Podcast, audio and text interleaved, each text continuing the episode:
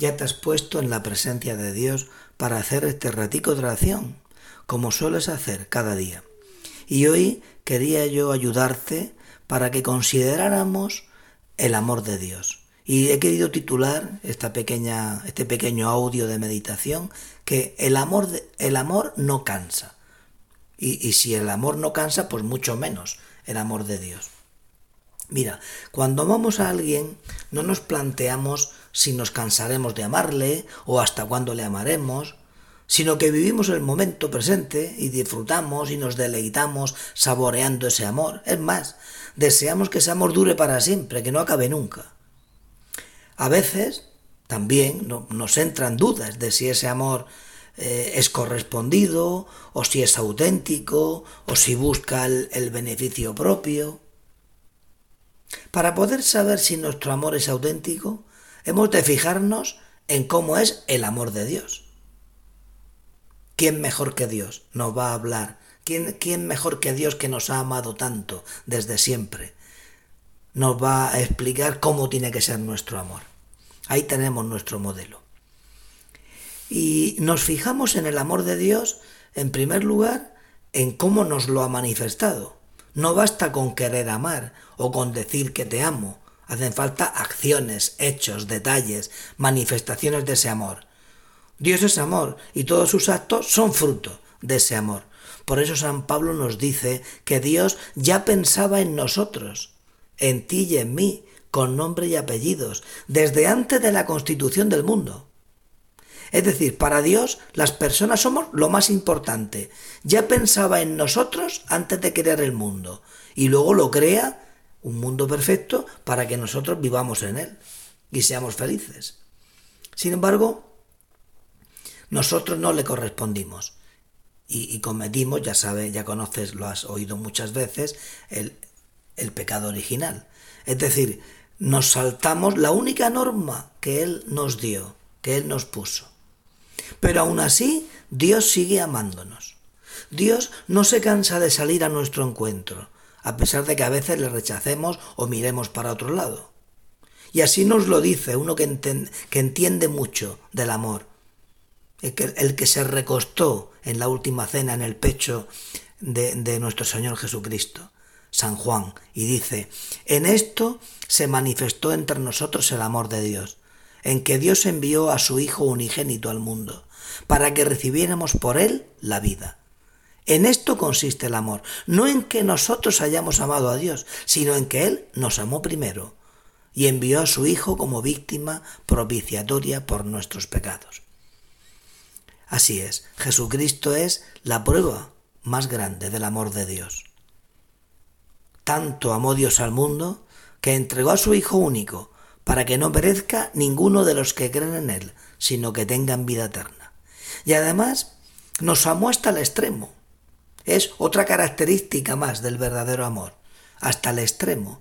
En la muerte de Cristo nos ha amado hasta el extremo de seguir buscándonos, incluso cuando le ofendemos o le rechazamos.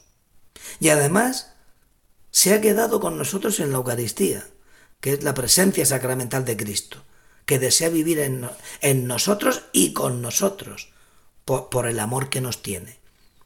Y en otro lado, también la Sagrada Escritura nos da alguna pista de cómo es el amor de Dios. Dice que es clemente, el Señor es clemente y misericordioso, lento a la cólera, rico en clemencia, el Señor es bueno con todos, el Señor está cerca de los atribulados.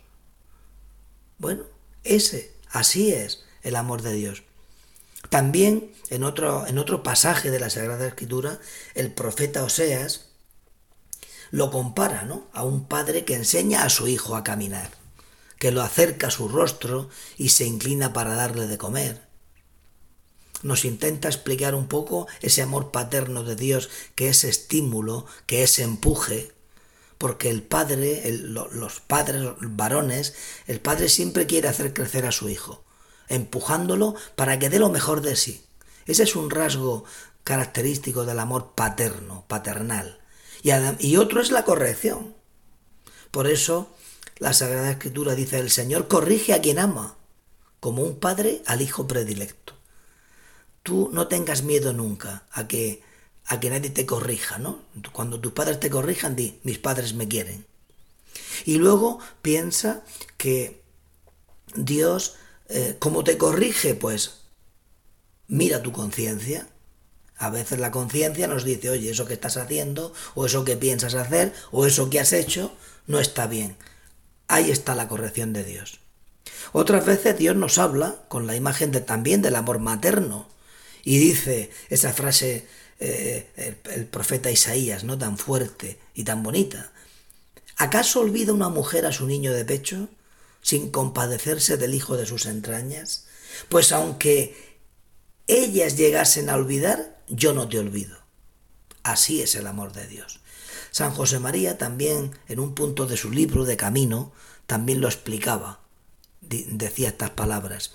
Considera lo más hermoso y grande de la tierra, lo que place al entendimiento y a las otras potencias, y lo que es recreo de la carne y de los sentidos, y el mundo y los otros mundos que brillan en la noche, el universo entero, y eso junto con todas las locuras del amor satisfechas.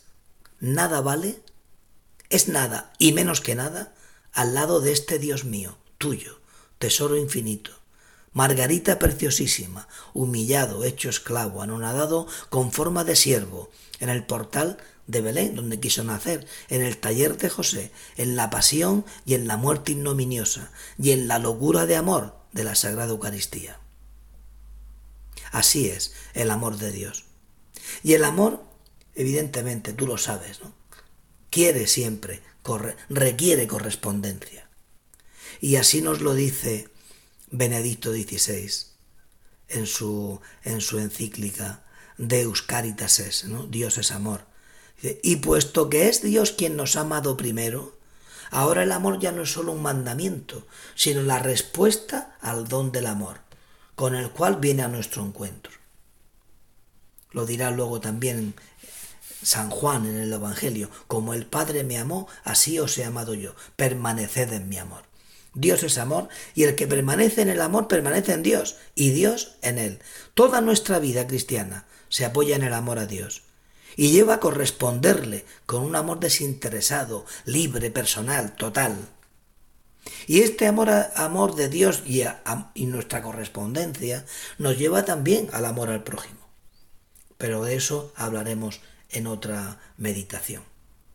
Ahora lo dejamos aquí y como siempre hacemos, nos dirigimos a nuestra Madre la Virgen.